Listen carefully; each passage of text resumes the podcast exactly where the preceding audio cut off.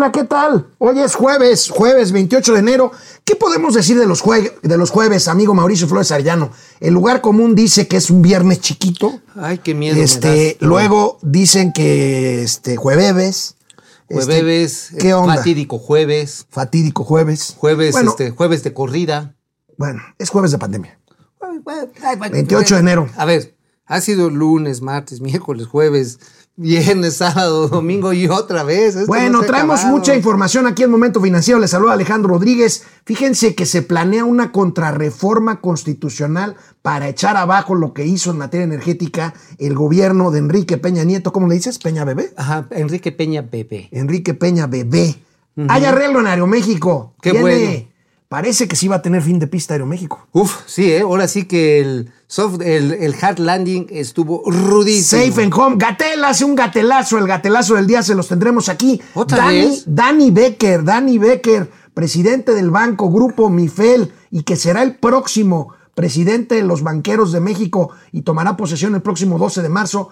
Tiene COVID, está enfermo, está bien. Le deseamos una pronta recuperación al buen Dani Becker, próximo presidente de los banqueros. Oye, pues esto, más bien ya la pregunta es no a quién le dio COVID, sino a quién no tiene COVID. Oye, ayer fíjate que hacía un comentario en Twitter, amigo. La cosa está. Hay muchas formas de ver la pandemia, pero uno de los detalles de ver esta pandemia es que Twitter y Facebook cada día parecen más un obituario.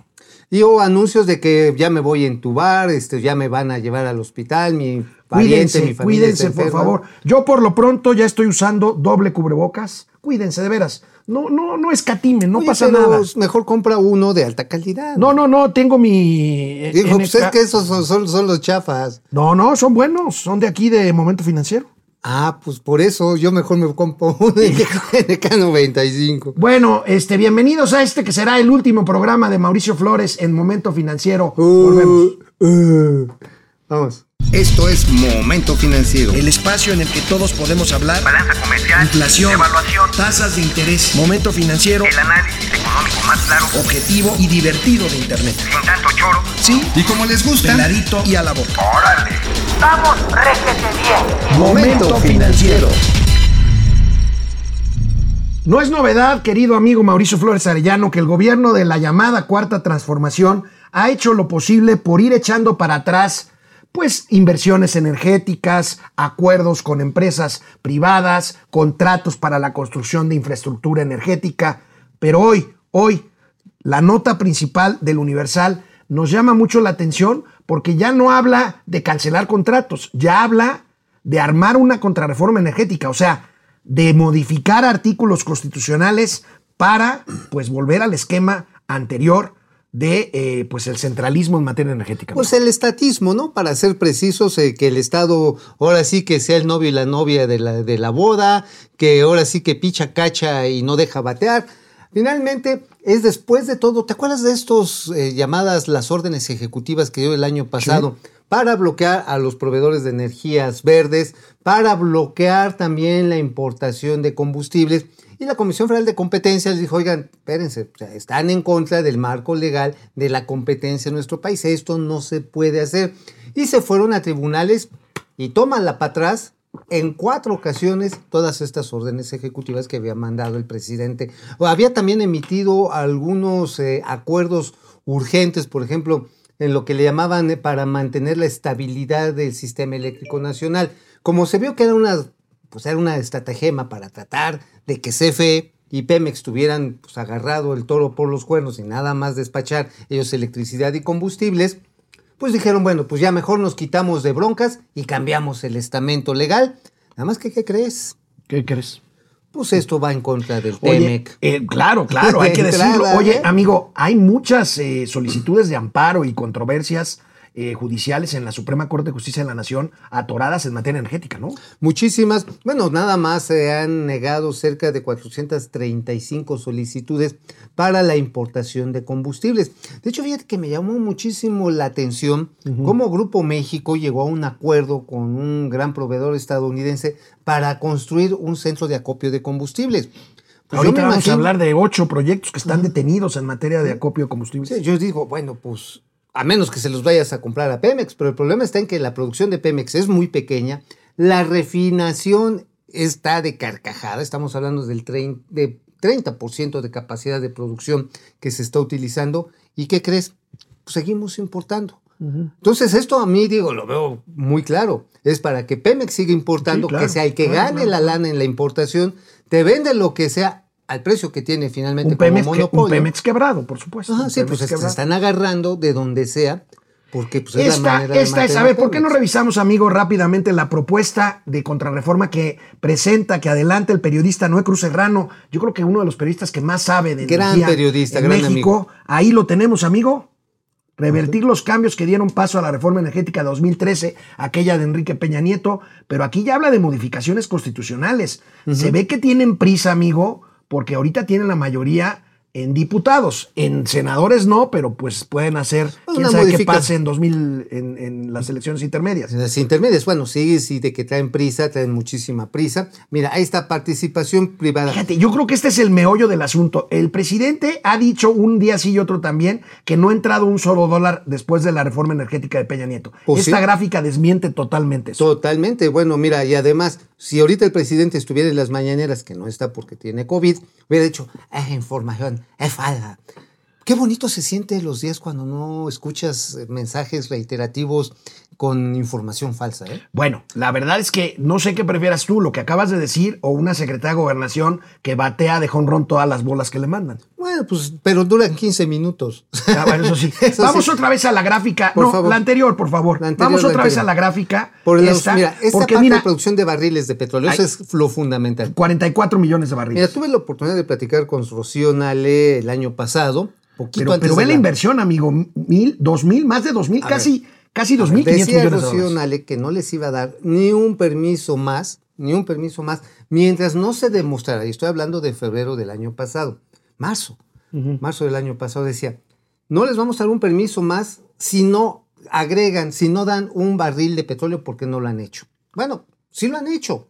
Tanto lo han hecho que hoy, mientras Petróleos Mexicanos tiene la peor caída en su producción, los productores, los concesionarios privados están agregando 44 mil barriles 44 mil, había dicho yo 44 millones, perdón, No, son 44 mil barriles diarios. No, no, 44 ni- ni millones. No. No, no. Ya brincos diéramos, ya No, seríamos. bueno, déjame ser humilde y reconocer mis errores, bien, amigo. no me, no me regañes está enfrente bien, de los niños. Está bien, está bien. Ahora, por si, esto, perdón. por si esto fuera poco, por si esto fuera poco, la Secretaría de Energía, precisamente a cargo de Rocío Nale, está frenando ocho proyectos de almacenamiento de hidrocarburos. Veamos de cuáles se trata, ahí los tenemos, amigo. Miren, ahí los tienen todos y están en zonas estratégicas que tienen que ver, y no los ponen nada más porque se les ocurre, sino porque ahí está el mercado donde están precisamente los puntos de demanda. Bulmatic, Nuevo León, en San Luis Potosí, Temec, Bopac, Veracruz, All-Store Service, Jalisco, Itzoil, Veracruz, Veracruz y Enova. Esos los tienen ahora sí que esperando a que les den el banderazo. Y el de Yenova es uno de los más grandes, uno de los más grandes, junto con el que tenemos ahí, el de Itzoil, en desarrollo en Jalisco. Oye, amigo, eh, ¿no crees que de concretarse esto que adelanta hoy el Universal, una contrarreforma constitucional en materia energética, sería el último clavo que le falta a la ya muy al, al ataúd de la confianza en- de la inversión privada en México y por lo tanto de cualquier esperanza de crecimiento? No, económico? todavía le quedan varios. ¿Varios clavos? No, bueno, por ejemplo, el del outsourcing. Ese es otro clavo. Eso es otro clavo. Sí, no, pues esto ya parece el ataúd de Nosferatu. Canal 76 de Easy, Vive TV, canal 168 de Total Play, momento, no, Mundo Ejecutivo TV, regresamos. Hola Internet, ¿cómo están este jueves? ¿Qué jueves. con el pandita? ¿Cómo están? Oye, sí. ¿Cómo ves? Ay, pues este jueves está pesado. Oye, con, con estos temas de las contrarreformas, de que quieren centralizar todo y estatizar todo, pues hay una realidad muy cañona, ¿eh? No hay dinero, No, no hay dinero. no hay dinero. O sea, por ejemplo, la CFE que dijo, no, nosotros no les vamos a dar permisos a los verdes porque nada más nos están robando. Nosotros vamos a invertir. Ok, don't tell show the money. Este, este, creo que olvidé mi cartera en el coche. Este, oye, no caen, pues. no, yo iba a contar un chiste muy malo. Cuéntalo, muy, cuéntalo, muy- cuéntalo. no. Yo también los cuento. No, no, no. A mí no, me da no, pena. No, no, no, no, no, Ya, no, suéltalo. no. En un, en un este, en un lugar de estos de entretenimiento para caballeros. Ok. Oye, Mauricio, este, préstame 10 mil lanas que ya me la ligué. No, bueno, pues sí, pues sí, sí, no, pues así sí. no, sí, no, sí. no, perdón, perdón. No, no se vayan a venir encima. Fidel Reyes Ay, ¿cómo Morales. miedoso? Fidel Reyes Morales, Son los buenos días. contable, buenos ¿no? días. Así es. Ok. Alex Rodríguez y Tío Mau. Depredador mercenario, presente como siempre y saludos al dúo dinámico. Depre. con el permiso de Pili, mi punto es el siguiente. Bien. El acuerdo que tuvieron pilotos y sobrecargos para unirse a huelga, ¿cuánto es el tiempo que solo alarga lo inevitable si las condiciones no mejoran en la parte económica? Efectivamente, ahorita vamos a hablar de eso, Depre, pero yo creo Sí, que. Aeroméxico gana tiempo, va a recibir una inyección importante de capital. Y si en un año se arregla esto de la pandemia, pues a lo mejor tendrá que cambiar, yo creo que muchos puntos de su plan de negocio Aeroméxico, pero No, pues tendrá cambió. viabilidad. Ya los cambió, Ya pero los cambió. Los de va hecho, a volver a vamos a, cambiar. dar a detalle, pero este, tienen un mes, y los vamos a platicar a detallito al rato, un, un año, ocho meses, para tratar de darle vuelta a toda la tuerca. Está bien, está bien. Jesse Gallegos, buen día. correcto. Pili Sainz, hermoso jueves. Pili, ¿cómo Jueves. estás? Antes que nada, autorizo. Ya, ya preguntó. Oye, Pili. oye, otra manera de decirle a los jueves, jue bebé. Juebebe. La discusión, la discusión sigue sobre las vacunas y la salud del presidente. Creo que es válido centrarse en esos puntos porque afectan a todo el país como parte de la seguridad. Tienes razón, Pili. Ahorita vamos a, al gatelazo del día y a la salud del presidente. Ismari Martínez, buenos días, feliz jueves. Ismari Martínez, Fidel Reyes. El gobierno de la 4T es una administración cini, lo mismo pero más cínico. O más barato. ¿También? Bueno, ni tan más barato, ¿eh? Este, Fíjate que hay una nota muy interesante en Reforma hoy, en el que un estudio del TEC de Monterrey revela que hay como 55 mil millones de pesos que se gastaron y no hay reportables. ¿Cómo que no hay reportables? Sí, sí, que no hay pruebas de. que Bueno, vamos a la tele y volvemos. Bueno, pues nos preguntan nuestros amigos que se conectan por internet, seguramente usted que está aquí eh, también en la televisión sobre el estado de salud del presidente, pues eh, lacónicamente informan que el presidente afortunadamente está bien, que ha presentado síntomas leves, dolor de cabeza, algo de febrícula, o sea, fiebre menor a 37 grados y medio eh, de temperatura corporal. Y bueno, el subsecretario Hugo López Gatel sigue defendiendo la compra, la compra de la vacuna Sputnik, Sputnik B, aunque tú digas Sputnik 5. A mí me gusta, pues es un término más aeronáutico. Oye, así. oye, amigo. Oye, Oye, amigo, ¿ya te diste cuenta de algo? ¿Qué? ¿Cuál es una de las causas de la quiebra de Interjet? Pues este, una mala administración. Los aviones rusos. No, a ver. Los aviones rusos. Claro, ahora, ahora, los Ya- aviones rusos, pero no está, ese no te lo metías por las venas. Digo, no sé tú, no sé tú, pero un avión no te lo Bueno. bueno, también se puede intentar. Sputnik 5. Resulta de que quieren comprar 24 millones de dosis de la Sputnik V, V, rusa. Pero ¿por qué no recordamos lo que decía apenas el 11 de agosto pasado Hugo López Gatel sobre este tema? No se puede empezar a utilizar una vacuna que no haya terminado satisfactoriamente los estudios de fase 3. No se puede, no se debe, por razones éticas de bioseguridad y esto en todos los países es un estándar ético de práctica, de seguridad, etcétera. Bueno, ¿Cómo pues, ven? A ver, oye, A hace, ¿cuánto? ¿Agosto? Hace, Agosto. Hace ocho meses, Ajá. Hace Gatel ocho- decía, sería hasta antiético promover, ya no digamos comprar una vacuna que no ha pasado todas sus fases. Oye, fíjate que aquí hay que ser muy puntualito. Cuando Landsteiner se asocia con el Fondo Ruso de Inversión Directa, lo primero que hacen, porque ya estaba desarrollada, se la traen a la COFEPRIS. ¿Y qué se hizo COFEPRIS? Se hizo pato. No quiso. Porque hasta ahorita Pues que se pongan las pilas, ¿no? a ver, aquí hay que tener en cuenta, o sea, hay una gran discusión sobre que si vas a empezar a bailar casachoque, si te van a meter un chip a que adores a Vladimir Putin, que si te va a salir el tercer ojo. o sea, hay un montón. Ahora, déjame decirte, es muy importante tener en cuenta que ya hay un millón y medio de personas vacunadas con este producto. Ahora, ¿por qué la gente desconfía aquí en México? Por algo muy simple. Porque el señor Gómez López Gatel Porque el gobierno ha mentido lo- sistemáticamente. Claro, entonces Ese López Gatel no da certeza. Estamos ante el clásico fenómeno de Pedrito y el Lobo. Porque mira, incluso ayer, este, ayer el secretario de Hacienda informó que se comprarán estas dosis de, de Sputnik V por 4.800 millones de pesos. Pero como dice Mauricio Flores, y dice bien, el problema es la credibilidad de López Gatel. Porque miren este gatelazo. A ver, bien. Fíjense, sobre las cifras dadas a conocer y que comentamos ayer aquí en Momento Financiero sobre el subregistro de muertes que documentó claramente el INEGI eh, en, su, en su información censal, fíjense lo que hace o lo que dice el subsecretario Hugo López Gatel para tratar de justificar este subregistro? Otra vez. que llevan un plazo más largo de recabar. Y estas otras fuentes, como son los certificados de defunción y las actas de defunción, sí forman parte del repertorio de este grupo de trabajo coordinado por la Secretaría de Salud que ha estado analizando la estadística de exceso de mortalidad.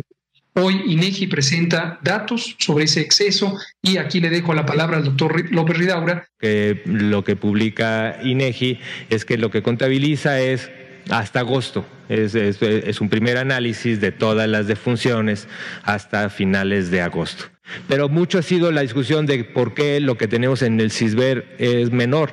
Y esto lo hemos explicado muchas veces. El CISBER es un sistema de vigilancia de eh, lo que está tomando son los datos confirmados. Hay un, hay un grupo de, de funciones que son no confirmadas y son los datos confirmados, pero por otro lado son parte del sistema de vigilancia de las personas que llegaron a atenderse, que están hospitalizadas, que están en el sistema y siempre hemos reconocido que hay un grupo de personas que lamentablemente fallecieron que no están dentro de nuestro sistema de vigilancia y por eso todos los análisis tanto de exceso mortalidad por todas las causas como los ejercicios que se han hecho para tratar de entender la causa directa de estas muertes son muy importantes para estimar exactamente el impacto final que tiene o el impacto que tiene la pandemia.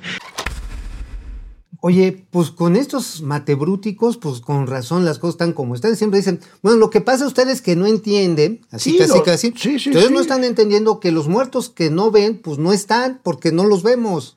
O sea, el sea, silogismo, el silogista es, Gatell. es, es, es absurdo. O sea, básicamente lo que está diciendo Hugo López Gatel y su gente es, como nosotros no los contabilizamos, pues no están muertos. No están muertos. Y diría, parranda. agregaría, y los muertos, pues muertos están. Ah, pues entonces. Lo digo con todo cuidado y con todo respeto para las personas eh, Que han perdido que una han perdido un persona. ser querido, pero vaya, esto suena verdaderamente a burla, pero no acaba, acaba por ser un drama, ¿no? No, bueno, es que estamos ante, y por eso las desconfianzas, mira, no solamente sobre la vacuna rusa, sino sobre la salud del presidente. Las dudas sobre si tal programa de vacunación no tiene sesgo electoral, porque sistemáticamente han tratado de acomodar sus números a la realidad o la realidad a sus números.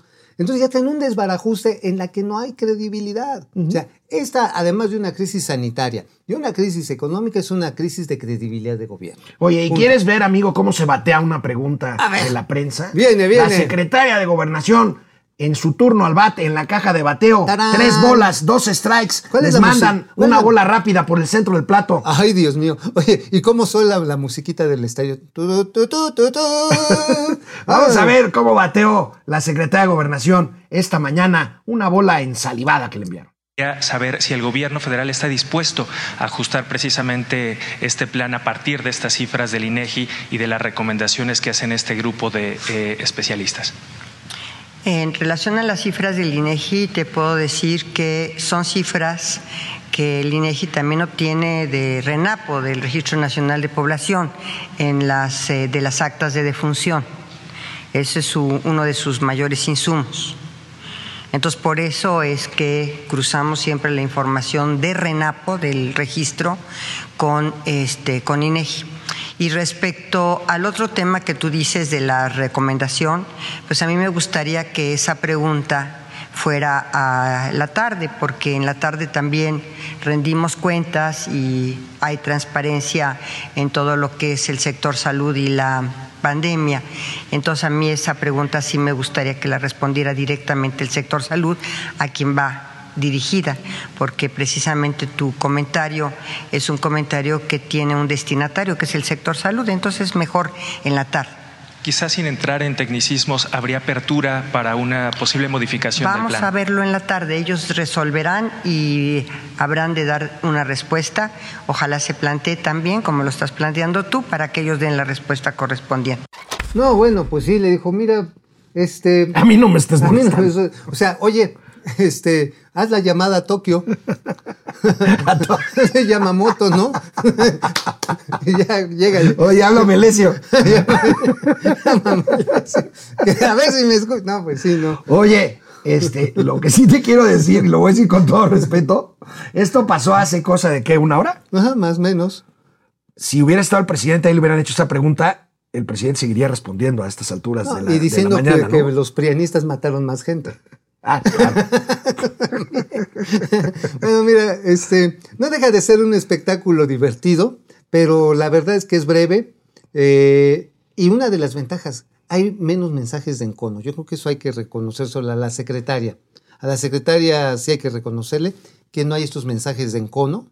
Ah, no, y de bueno, pues sí, sí, Qué sí, bueno. sí, eso sí. Eso sí se agradece, ¿eh? Que al Hasta- presidente no le costaría nada hacerlo igual. Es que ¿no? de veras, hasta se siente más bonito, así como que dices, ah, ya no me van a... Aunque te baten. Sí, sí, ya- no me van a taruguear. En mi pueblo dicen, no te van a pendejear, pero... Canal ya se- se siente 76 bonito. de Easy. Estamos en vivo de 10 a 11, Momento Financiero, canal 100, 168 de Total Play. Eso. Regresamos. Oye, amigo, ¿Qué fíjate pasó? que la embajada rusa sacó hoy en la mañana ya un mensaje en Twitter y también todo un post grande en Facebook diciendo, a ver, a ver, han dicho montones de cosas sobre la, la vacuna rusa, de que si te va a empezar a gustar el vodka sin control, que si te vas a empezar a echar maromas como en el circo ruso, como que te va a dar por agarrar y abrazar y besar No, no, osos. no, que no acuerdes. No, a ver. Todo esto saca la embajada rusa una serie de colección de datos y ver, y de, y de documentos. A ver, ya está aprobada la fase 3 en la Federación Rusa, ya se, ya se hizo, ya se están publicando los resultados y va dando cuenta de cómo va el momento de la Sputnik 5 en el mundo. Entonces, como que ya también ya a los ruskis les hizo whisky que no les estén dando crédito por su invención. Oye, ¿y por qué no le pusieron Sputin en vez de Sputnik? Porque pues Putin se, se presta muchas cosas. Se oye así medio gachito. Dante Delgado. Dante. Dante, Delgado es eh, homónimo del senador. El senador. Saludos desde senador. Metepec. Mike White, buenos días. Carlos Santoyo presente. Gracias, mi querido Carlos. Francisco García, Abrazo. excelente jueves. David Interian, hijo. Querido ahijado. Hijo, ¿Ahijado? ¿Cómo quiero a mi ahijado? Órale, qué buena onda, mira. Yo El creo que el panino, eres el presidente, dice mi ahijado, yo creo que el presidente está mintiendo y no está enfermo. No puede tener una recuperación tan pronta y menos una persona que ya está más para allá que para acá. Ah, está duro, mi Oye, sobrino, ¿eh? sí, no, está bien filoso. Se nota que, que de dónde es familiar. Oye, pero es cierto, o sea, nuevamente se ha mentido tan sistemáticamente. Que se pierde credibilidad. Que se pierde. que se pierde credibilidad. Mira, un asunto, ¿sabes qué? Mira, yo me dedico a, bueno, me dedicaba a esto, a la, a la comunicación institucional. Todo se resolvería con una foto del presidente de la República en su lecho de enfermo, que está bien, o Leyendo el leyendo el periódico. periódico o echando, Echando este, chat. Ajá. ¿no? Todo se resolvería con eso. o sea, Sí, todo algo- se resolvería con Algo eso. muy sencillo, pero pues este sí, hay que reconocer que tiene derecho a la privacidad, pero él no es No, no, un no, mexicano. no, no, es. Andrés Manuel López. Obrador, es el presidente de la República. Él lo dijo, ya no soy mío. Francisco todos". Guerra, ¿cómo está eso de que el tío Mau se nos va? Que deje las camisas y los sacos padrotes. Se nos va porque está, está poniendo en duda la calidad de los, de los cubrebocas de este Ay, programa. Yo no me los pondría.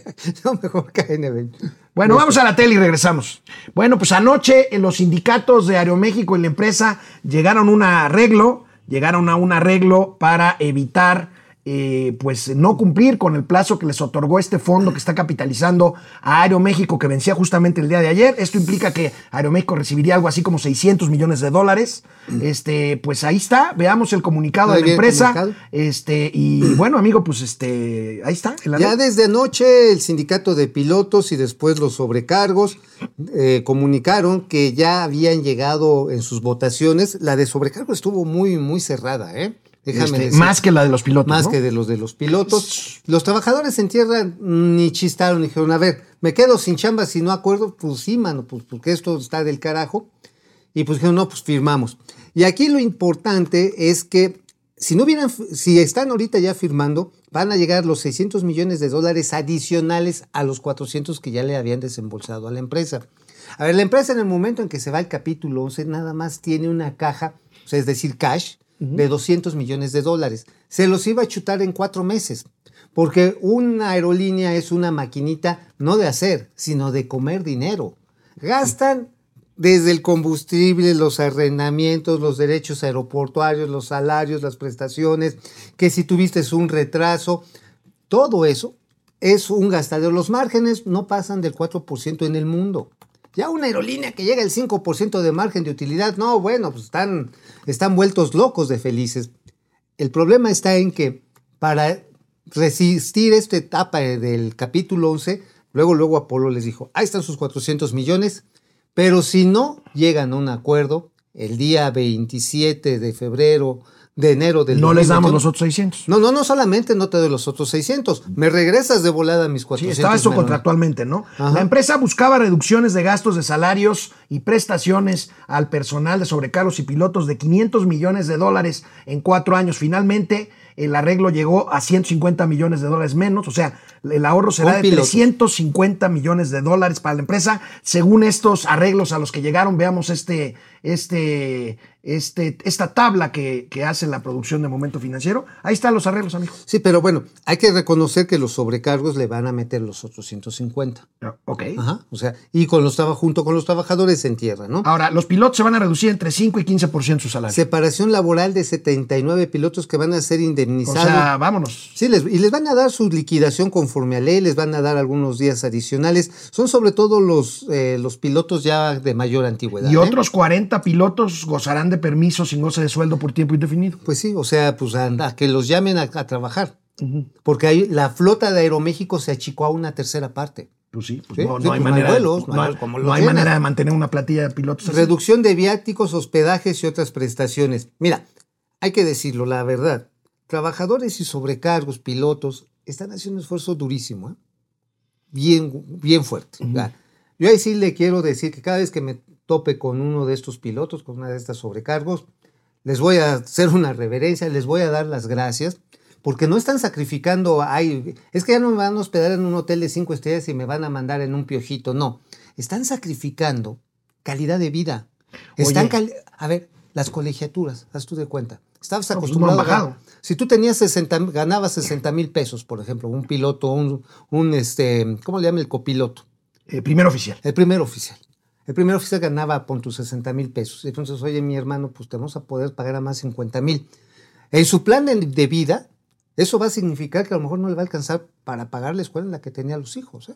Ahora, O sea, es, es- es, es una situación complicada. es un nivel salarial bueno el que tienen los pilotos. Pensemos en otros empleados y profesionistas que ganan mucho menos que eso. Y bueno, pues es la situación a la que se enfrentan los trabajadores. Por cierto, amigo, hablando de pilotos, la tripulación del vuelo de Aeroméxico que trajo al presidente el domingo de San Luis Potosí a México ¿Qué tal? está este, confinada, está en, en- en El cuarentena. Cumpliendo el protocolo. Cumpliendo el proto- protocolo. Y bueno, también están ya, bueno, ya detectaron a todos los pasajeros que venían en este vuelo. Ojalá que también detecten en el vuelo que se fue a Monterrey. Porque si traía el bichajo ese, pues ya lo traía, pues no del domingo, ¿eh? Lo traía como por ahí del jueves, viernes, ya lo traía. A lo mejor no traía la suficiente concentración de coronavirus, lo que le llaman la carga viral. Bueno, amigo, y volviendo al tema que tocabas ahorita hace un momento, el del outsourcing, el debate permanece entre trabajadores, autoridades federales y empresarios, pero vuelve a centrarse. Bueno, qué bueno, mira, eh, no sé qué piensas tú. ¿Tú ya das por muerto el outsourcing? No, yo creo que todavía haber. ¿Sabes qué es lo que me preocupa? Que la necedad se imponga sobre la razón. Yo le quiero todavía conceder tantito de espacio porque la tía Tatis les dijo, la secretaria de Economía, Tatiana Cloutier, les dijo, oigan, legisladores, piénsenla, porque ella se reunió con el presidente también y los empresarios allá en Monterrey. Y les dijo, sí, vamos a llegar a un acuerdo racional. Entonces dice, piénsenlo bien, no, se, no traten de correr antes de caminar, como que hay mesura de ese lado. Pero finalmente la última palabra la va a tener el presidente. ¿eh? No, bueno. Así, os digo, este ya no es una república este, con poderes equilibrados, ya es una república de un solo hombre. Ahora, está eh, enfermo. El, el debate ahorita sobre la ley del outsourcing se volvió a centrar en el tema del reparto de utilidades. ¿Eh? Es decir, los empresarios dicen, ok, vamos a terminar con la terciarización laboral, pues vamos a reducir el reparto de utilidades. Y aquí tenemos este cuadro del periódico Reforma con datos que tienen que ver con el reparto de utilidades que está en discusión. No creo que los trabajadores acepten la disminución de reparto de utilidades. No, bueno, pues este, los días de salario en promedio actualmente son de 22, 22.5 días de salario. Ocho meses de salario reciben los trabajadores del sector acerero, según la Secretaría, les va muy bien. Pero bueno, la propuesta del sector privado es toparlo a 30 días. O sea, si tú llegabas a tener, por ejemplo, un reparto de utilidades que te alcanzaba dos meses, pues ahora te va a decir un mes. Eh, esto también tiene que ver con realidades de las industrias, eh, las nuevas industrias, las de alta tecnología, con las que están en boga en este momento por el coronavirus. Por ejemplo, una plataforma como Uber o como, como Rapid, como Didi, seguramente están obteniendo utilidades incrementales por toda la demanda que tienen. Les vas a dar eh, al tope de la, de la ley, que es el 10%. ¿Qué te va a decir los accionistas? Espérame, pues yo me estoy jugando mi capital también. Y si además me vas a hacer que ya no pueda tener una subcontratación a más plazo para alargar el pago de los impuestos, que son muy altos en México, pues entonces, pues mejor dame chance de a los trabajadores, pues también que le entren con su cuerno para pagarle al gobierno. Ok, es bueno, punto. amigo, y hablando de outsourcing, ¿de qué escribiste hoy? Exactamente de ese tema, amigo, lo habíamos tocado aquí, ya lo profundizamos. El asunto grave es que esta cuarta transformación está poniéndose ella sola y al país un clavo más en el ataúd. Es el tiro de gracia. El tiro de gracia de la 4T es que en el mejor de los casos vamos a tener tasa de crecimiento del 0% y que en términos de ingreso per cápita va a representar un retroceso de 10 años. Wow. Y si a esto le agregamos 7 millones de personas que los chisparían. Que es el dato que dábamos ayer, ¿no? Exactamente. Lo vas a agregar a casi 12 millones de personas que hoy están buscando empleo.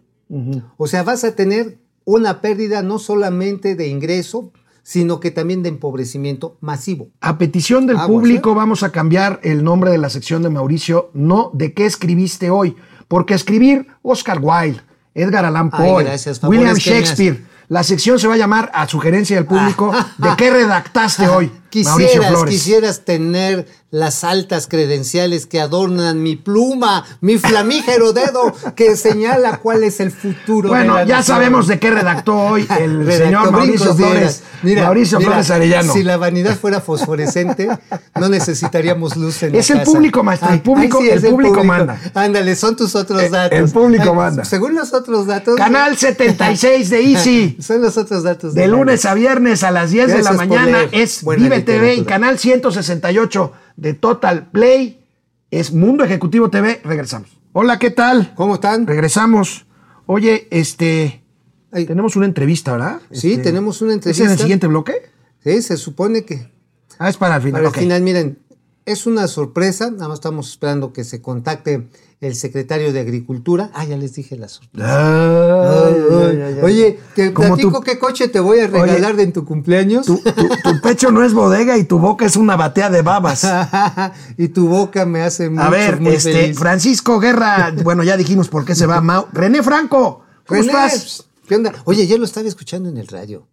No, pero este es otro René. Es otro René Franco. René Franco, el que estaba en, la comisión y en Pemex. Ah, no me digas. buen- René Franco es buen amigo. Sí, ah, bueno, Trabajó perdón. conmigo. Fíjate, no, perdón, René. ya te Ricardo, con- con el Ricardo. Daniel Robles García. Y ahora, ¿por qué se va Mauricio? Ya lo explicamos. José Almazán Mendiola. El Vamos. INEGI informó ayer que el número de muertes por COVID que el gobierno reconoce no cuadra con el, con el número real de muertes. Es decir, hay muchas más muertes por COVID que las que informa el gobierno. Nada más 45% más. Nada más, nada más. Nada más. Ahí está. Carlos Santoyo Gatel ya está doblando las manos ante Ciencia MX. Ante ciencia. Ante la ciencia. Pues bueno, Mira, pues este, está tratando de salvar el pellejo. yo creo que Yo ya no lo que- salvó. No, ya no, pero pues, no es tarugo. Por eso mismo se está dando cuenta de que los días los trae contados. Fíjate que está el chisme de que, de que ya Pues Chayito, dicen ¿eh? que le van a dar una diputación plurinominal para darle fuero y mandarlo a Calacas. Más ¿no? bien le van a dar una di- ¿Cuál, ¿Cuál es el plazo para registrar candidatos pluris? Eh, Este, plurinominales. Debe ser marzo, ¿no? No, sí, eh, marzo más o menos. Sí, los- la primera semana de marzo. Bueno. Es cuando- Guillermo Sánchez Mendoza, excelente información. Gracias, de eso se Gracias. trata. Ahí Tratamos estamos. de hacer eso. Distribuidor de contenido, Argenis Castillo. Hola. Sea, hola. Argenis es uno de nuestros, este, pues de los pilares de este programa. ¡Ay, pilarcito! No, no, es, Es un pilarcito. Es, es nuestro titancito. Sergio Medina Villela, buen día muchachos, saludos listos como de costumbre para las buenas noticias económicas. Ajá. Salvador Linares, buenos días mis admirados financieros, gracias Salvador, es, un, es un honor. Raimundo Velázquez Hidalgo, buenos días señores, veamos qué hay para hoy de información, ya llevamos la mitad. Carlos Archila, saludos desde Tapachula, Chiapas, preocupado por las cifras del INEGI, pues nosotros también. Jacob Frías, Guido. Corti, regresamos, vamos a la tele. Bueno amigo, en solo dos meses, de octubre a diciembre, bueno, noviembre y diciembre, pues, se triplicaron las reestructuras bancarias debido al COVID. O sea, la gente que dejó de pagar sus créditos hipotecarios, sus tarjetas de crédito, sus créditos personales, y eh, se reestructuraron. Es un buen esfuerzo el que está haciendo la banca y también los deudores. Señala la nota, la nota principal del financiero del día de hoy. Ahí tenemos A ver. 30 334 mil millones de pesos de reestructuras en los últimos dos meses. Pues ya no, esto ya es acumulado. Acumulado, Pero o sea. se han tri- triplicado en los últimos dos meses. Pues mira, ahí bajita la tenaza, eso es casi el 1.6% del Producto Interno Bruto. Vaya cifras, un esfuerzo importante de la banca y de los deudores que se han retrasado por la situación económica. Veamos por tipo de créditos esa grafiquita que está ahí. Ahí tenemos, amigo, los montos por consumo son, bueno, el mayor, el, el- el mayor crédito son créditos empresariales a grandes empresas, son menos créditos, pero es más monto. Y fíjate que el hipotecario es especialmente relevante. Es el negocio de la banca, el hipotecario. Bueno, pues por supuesto. Y mira que hay buenas tasas. Ciertamente que como esa muy, muy, este, es, digamos, muy socorrido y a muy largo plazo un crédito hipotecario, pues es rentable.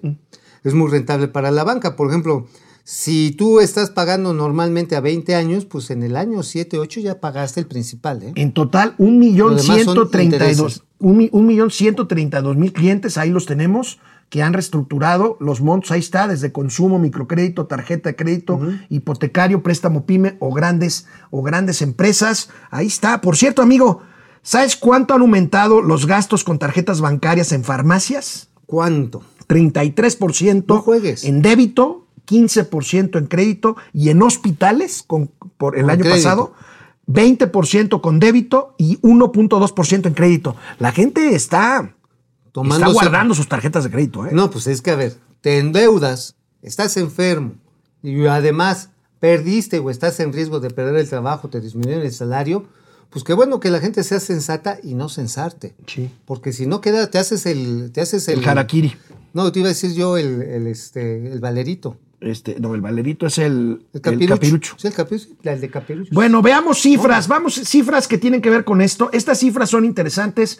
Fíjense, 78% del total de la cartera que tuvo apoyos, o sea, reestructuras, se encuentran al corriente de sus pagos. Esto quiere decir que 12% no lo están, aún, aún con, los, con los apoyos, amigo. Ajá, o sea, hay gente que de a tiro no la está librando. No. Y es alto, ¿eh? Es un porcentaje alto. Estamos 12%, hablando- ahora, No, es- no, no es 12. No. Estábamos hablando del 22%. Del 22%. sí. El 22%. O sea, no es 22%. poco.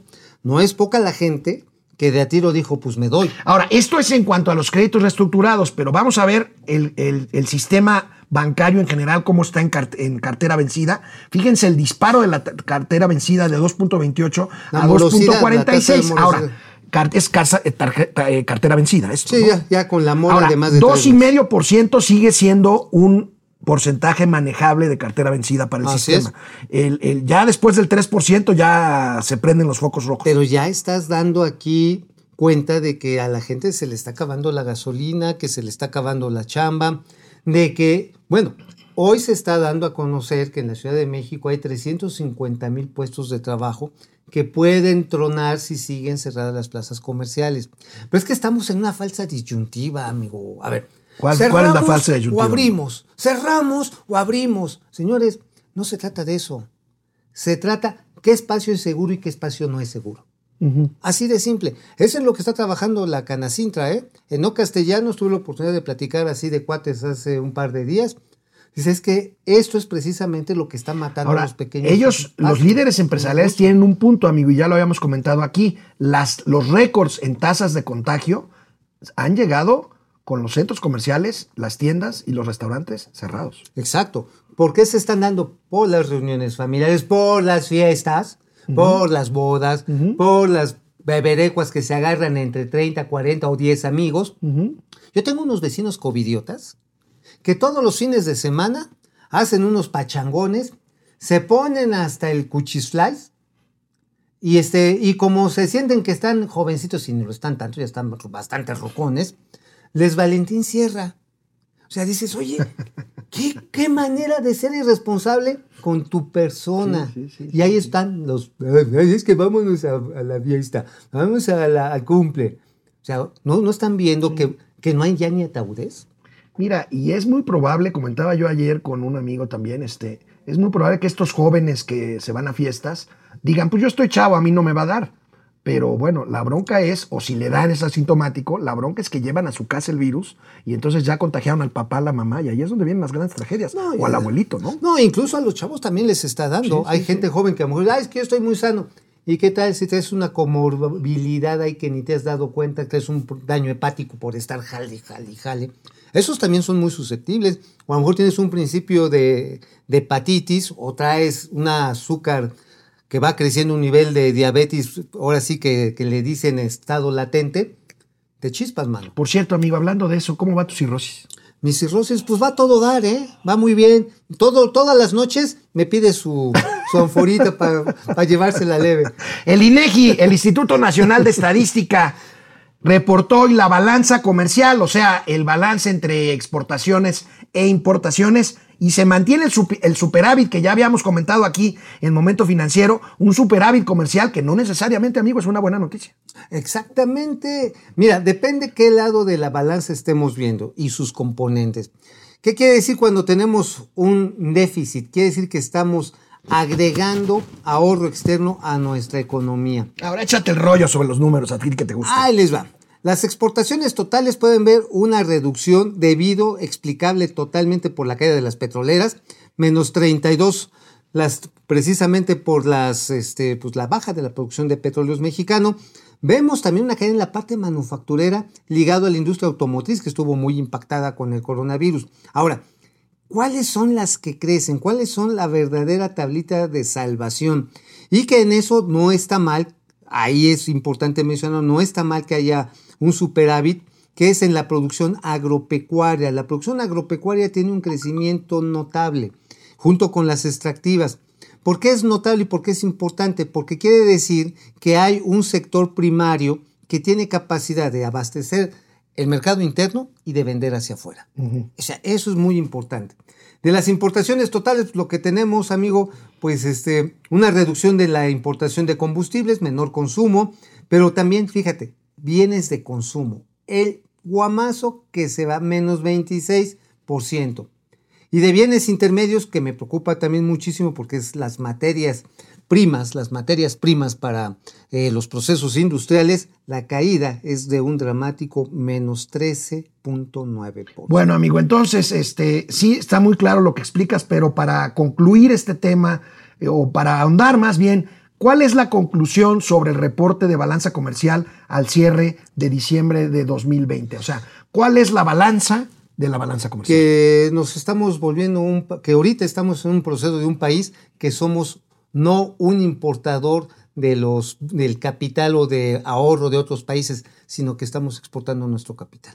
que nos ayuda a la exportación, Ajá. pero la falta de importaciones o la reducción de importaciones Exacto. es un síntoma de, la debilidad de la economía mexicana Claro, que al estamos, cierre del 2020. que estamos ¿no? vendiendo lo que te podamos. Sí. Punto. Y, que no estamos trayendo, trayendo, por ejemplo, bienes de capital para incentivar la actividad industrial. Exacto, ni tampoco hay un proceso de sustitución de importaciones que permita hacer lo que tú estás diciendo, lamentablemente. O sea, Pues estamos vendiendo pues lo que se pueda tener. Oye, por cierto, mañana se reporta el índice oportuno del PIB. Vamos a tener temprano, pues, cuánto va a ser el. Pues, ¿quién ganó la apuesta? ¿Quién? Sí, mañana, mañana. Mañana. Órale, pues ya ve poniendo, Poninas dijo popochas, ve. A ver, para hacerlo claro, tú estás más hacia el 8,5% y yo estoy más hacia el 10%. Exactamente. De negativo, ¿eh? Yo estoy en menos 9.3%, tú. Regresamos con una 9.7%. entrevista de primer nivel aquí a Momento Financiero después de la pausa. Listo. Regresamos a Internet, vamos a tener eh, de regreso del corte al secretario de Agricultura y Desarrollo Rural. Estamos a mantenes largos, vaya. Ajá, Víctor secretario Villalobos, que por cierto, fíjate que él es un sobreviviente Del COVID. del COVID. O sea, le dio rudo. Este, afortunadamente él salió adelante y viene con muchos bríos, ¿eh? Muy bien, vamos a hablar con él. Vamos a ver este eh, ¿Quién está Salvador Linares, Raimundo Velázquez, Carlos Achila, Jacob Frías, Guido Corti, Mau Ríos, eh, Fernando González, Josefina Rodríguez Lucero, Franco Soria desde Aguascalientes, Wil- Wilfredo Mejía, Juan Ramón No, Ari Loe, ¿cómo estás, Ari? Eh, saludos a Miguel Martínez que nos manda, que nos manda saludos. Ah, César saludos. Augusto Minguet. ¿Cómo les va, amigos de Momento Financiero? Saludos desde, las, desde la tierra de las auroras boreales. Ah, ¿Estará en Noruega? o en Alaska. ¿O en Groenlandia? O en Groenlandia. ¿O en, Órale. o en Islandia? En Islandia. Ay, qué- Pírula Flores, buen día a toda la nacomunidad. ¿Qué ondita Francisco Guerra? Leo In, Ricardo Rivera. Buenos días, saludos desde Villahermosa, Wilfredo. Mejía, Héctor Álvarez, Leti Velázquez, Rutzi, Alfonso Rivera, Genaro López. De veras, gracias, gracias por conectarse. Vamos a la entrevista con el secretario de Agricultura. No se la pierdan, ¿eh? Va a estar buenísima. Bueno, pues el sector agropecuario, como lo platicábamos hace rato, amigo, es uno de los elementos claves para la balanza comercial de este país. Es más, el saldo, el saldo de la balanza agropecuaria rompió un nivel histórico. Pero ¿a qué se debe de que afortunadamente tengamos pipirín en nuestras mesas y por otro lado haya capacidad de vender al exterior? ¿Y qué debemos hacer para que la situación pues no se nos eche a perder con la pandemia? Fíjate que por eso tenemos, y me da mucho gusto presentarles a ustedes, al secretario de Desarrollo Rural, al secretario Víctor Villalobos. Don Víctor, ¿cómo está? Qué gusto verlo. ¿Qué tal? Qué gusto saludarles, eh, Mauricio, Alejandro y a todo tu auditorio. Pues aquí estamos y efectivamente, pues muy contentos por las cifras que al cerrar el año, pues hemos compartido con, con tu audiencia y en ese sentido, pues eh, nos da mucho gusto poder eh, estar en- con ustedes, acompañándoles y compartiendo la información de este sector tan importante.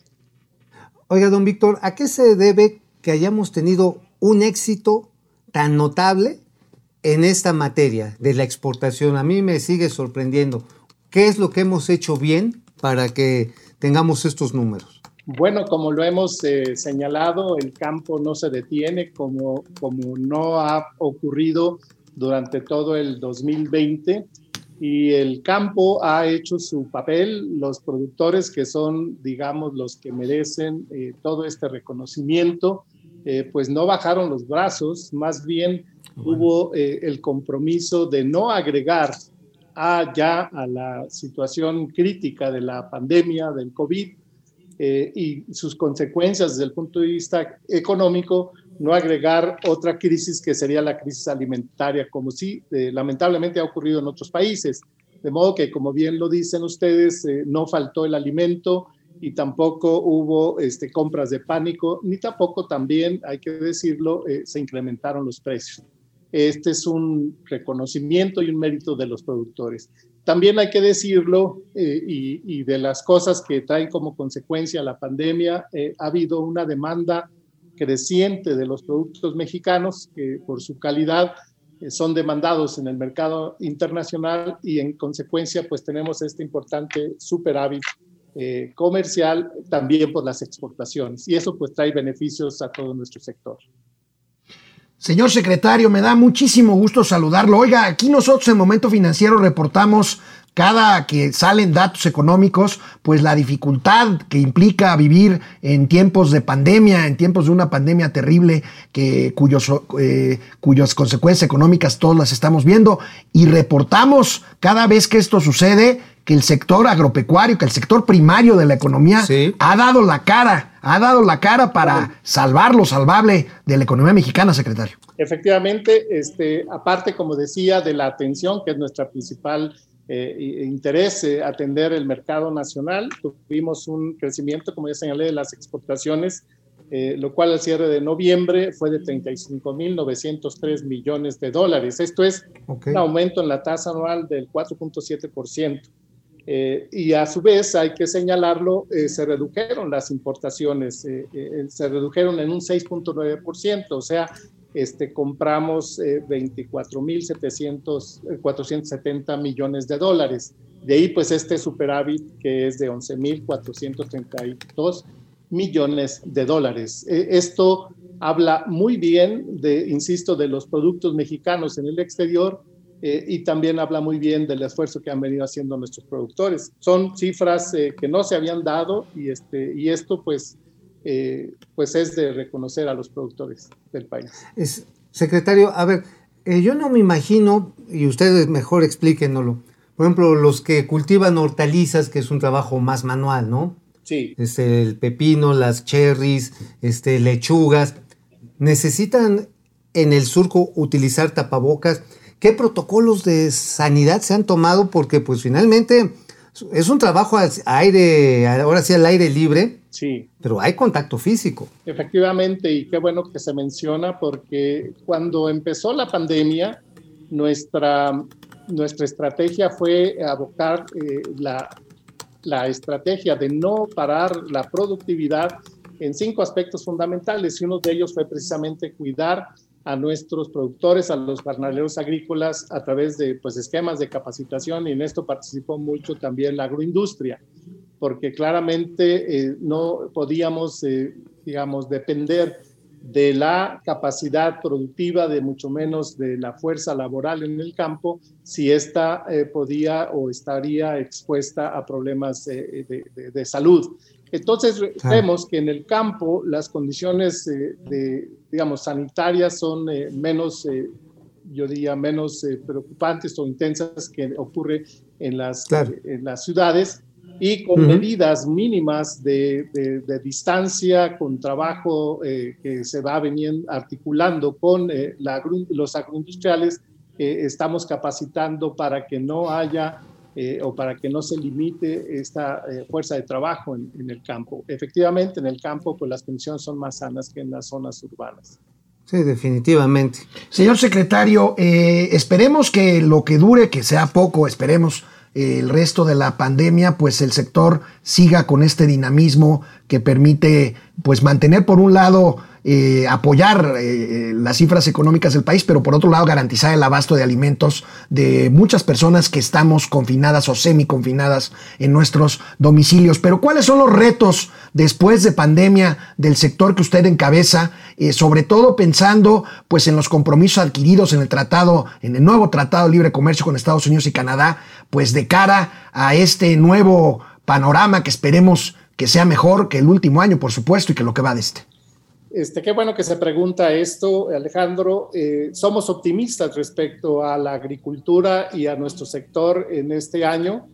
Consideramos que la tendencia en cuanto al trabajo que hemos venido haciendo eh, todos en el sector va a seguir en, esa, en esas cifras eh, positivas. El, el, Tratado de Libre Comercio, el TEMEC, eh, es sin duda un factor que nos va a ayudar a fortalecer sobre todo la inversión eh, y la innovación y la capacidad este, productiva de nuestro país, porque pues todo hace indicar que estamos en las mejores condiciones en los tiempos donde pues la gente eh, confinada en sus hogares, yo diría afortunadamente, pues está comiendo mejor, está demandando productos de calidad, está demandando productos sanos, inocuos, y eso este, pues son distintivos de nuestros productos, sea que estemos hablando del mercado interno o sea que estemos hablando también de la, de la exportación. Las relaciones y lo que se percibe con este, nuestras contrapartes en los Estados Unidos, con este nuevo gobierno, eh, pues yo anticipo que son eh, formales, son serias eh, y con reglas claras, y es lo que, lo que nosotros estamos siempre demandando. O sea, tiene una buena relación con el nuevo secretario de Agricultura, ¿no? De Estados Unidos. Nos conocemos Siempre nos- desde hace pues ya varios años. eh, eh, tengo una relación personal con él. Ah, Eh, bueno. Es buena noticia. Sí, afortunadamente hemos verdad, sí. trabajado en los comités eh, que él mismo ha- me ha invitado y coincidimos eh, por los últimos, yo diría, ocho años, en, eh, al menos una vez al- o un par de veces al año en eventos de índole técnico-científico. Señor secretario Villalobos, queremos agradecerle mucho que se haya tomado este tiempo para estar con nosotros aquí en Momento Financiero. De verdad, de verdad nos da mucho gusto verlo y verlo bien. Pues muchas gracias. Estamos- La libró bien. Sí, sí. Libró también no solamente al COVID, sino también a la Semarnat, hay que decirlo. Gracias, señor secretario. Un placer y muchas gracias por la oportunidad. Muchas gracias a usted. Bueno, pues ahí tenemos, amigo, este, muy claro el secretario. Claro, y, qué y- bueno, hay que seguirle. Ahora sí, el campo es nuestro campo también. Bueno, nos vemos mañana, que será ya viernes aquí en Momento Financiero. No Hasta se mañana. pierdan. Bueno, para todos los amigos que siguieron esta entrevista, vale la pena destacar que hay temas polémicos en el sector agropecuario y uno de ellos es el uso de este herbicida que generó mucha polémica el año pasado, el glifosato. Y bueno, ya hubo un decreto y pues, vale la pena preguntarle al titular del ramo cuál es el contenido de este decreto y hacia dónde va a ir para no afectar la productividad del campo que tenemos números tan exitosos. Secretario, platíquenos al respecto. ¿Por dónde va este decreto?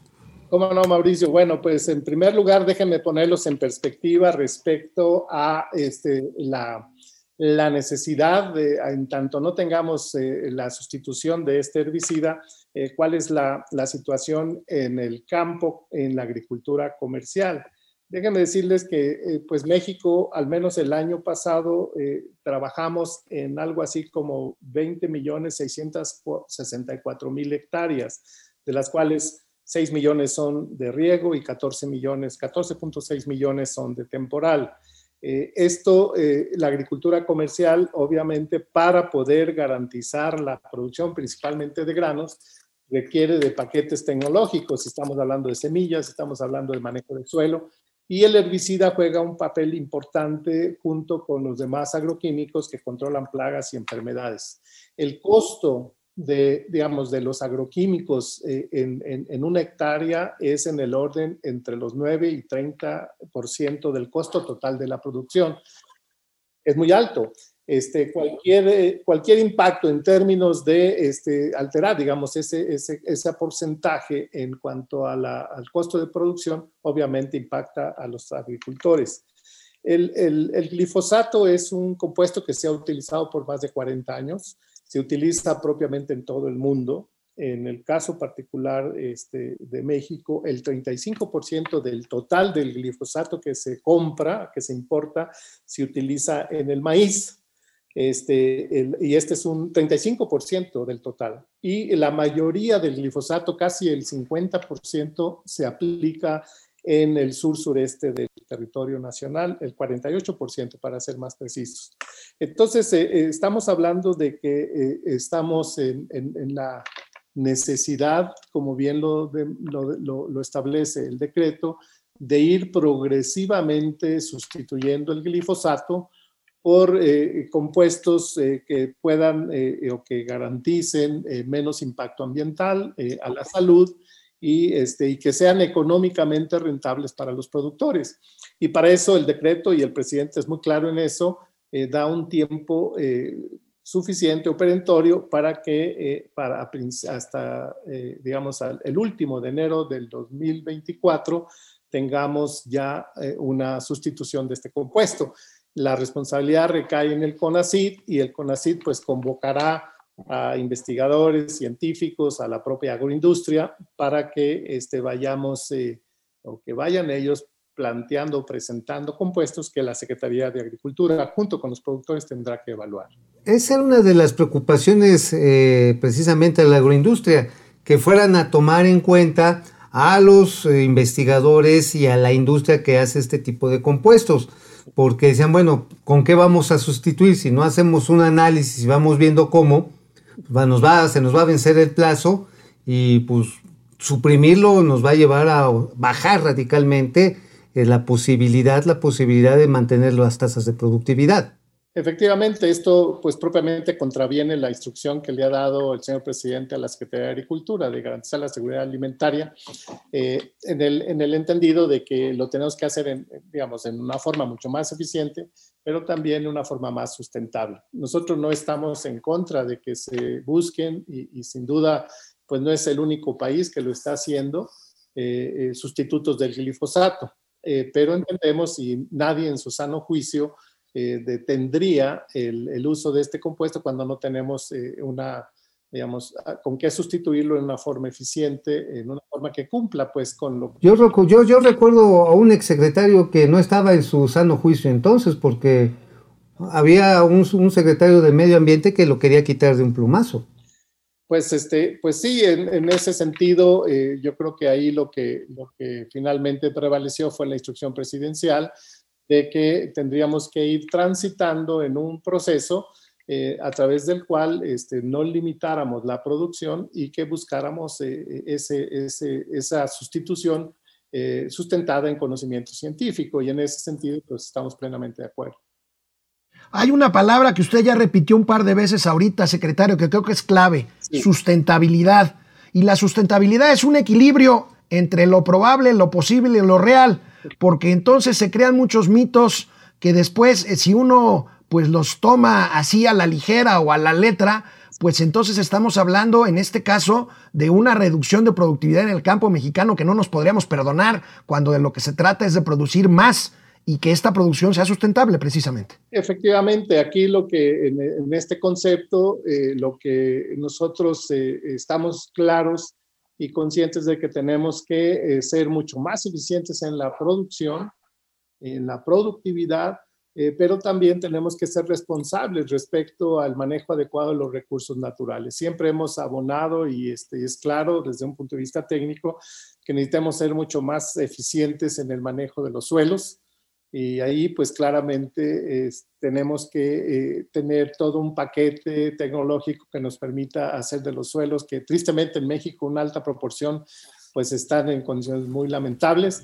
Eh, Erosionados y agotados, ¿no? Exactamente. Eh, entonces necesitamos pues incorporar materia orgánica, necesitamos reducir el uso de la maquinaria, necesitamos también reducir el abuso en el, en el uso de los agroquímicos entonces, cuando hablamos de sustentabilidad, no quiere decir que eh, desplacemos estos eh, compuestos, sino que más bien eh, llevemos a los productores a hacer un uso adecuado de ellos, porque como lo hemos señalado, no hay tecnología riesgo cero, sino que el manejo adecuado, el manejo que establece pues la, la, investigación técnico-científica, pues nos permite hacer ese, ese manejo y esa sustentabilidad en la agricultura no es, no es que estén mal, lo que pasa es que se han manejado y el uso que se ha, eh, se ha abusado, pues de esto, también como ha ocurrido con el agua, como ha ocurrido con los suelos. Entonces, buscar una, una agricultura sustentable tiene conceptualmente pues todas estas eh, medidas técnicas para hacer una agricultura mejor. Y por ejemplo, en el caso de las semillas transgénicas, que también son parte de este acuerdo, no es muy claro ahí de que si solamente son para cultivo o son para uso, porque México importa soya y pues esta soya básicamente es de origen transgénico. Toda la soya en el mundo es transgénica, no existe ah, mira. no transgénica. Eh, hay una pequeña eh, producción para el mercado japonés eh, que paga pues, a precios muy altos este, la soya este, convencional, pero toda la soya en el mundo es transgénica. En, en el caso del maíz, yo creo que podríamos decir más del 80% del maíz amarillo es transgénico.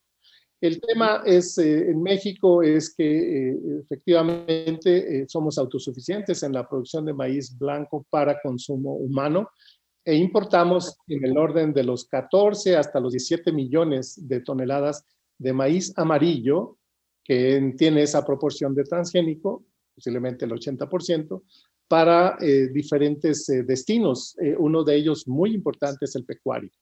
El, decreto establece que para el finales de, de, enero del 2024 se tendría que sustituir ese maíz amarillo que se importa, que va destinado al consumo humano, mas no restringe la importación de maíz amarillo para todas las otras, digamos, destinos particularmente el que va a, este, eh, a toda la actividad pecuaria.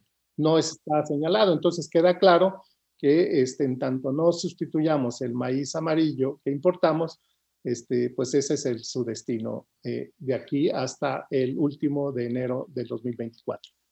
Señor secretario, queremos agradecerle nuevamente su presencia con nosotros aquí en Momento Financiero. De veras, muy aleccionador, sus palabras muy claras. Muchas gracias de verdad. Muchas gracias, secretario. Y se nos quedan varios temas en el tintero, pero ya habrá oportunidad de que nos lo cuente y nos lo detalle, porque pues ahora sí que la panza es primero. pues estamos de acuerdo. Y muchas gracias. Gracias, secretario. Gracias, secretario. Hasta luego.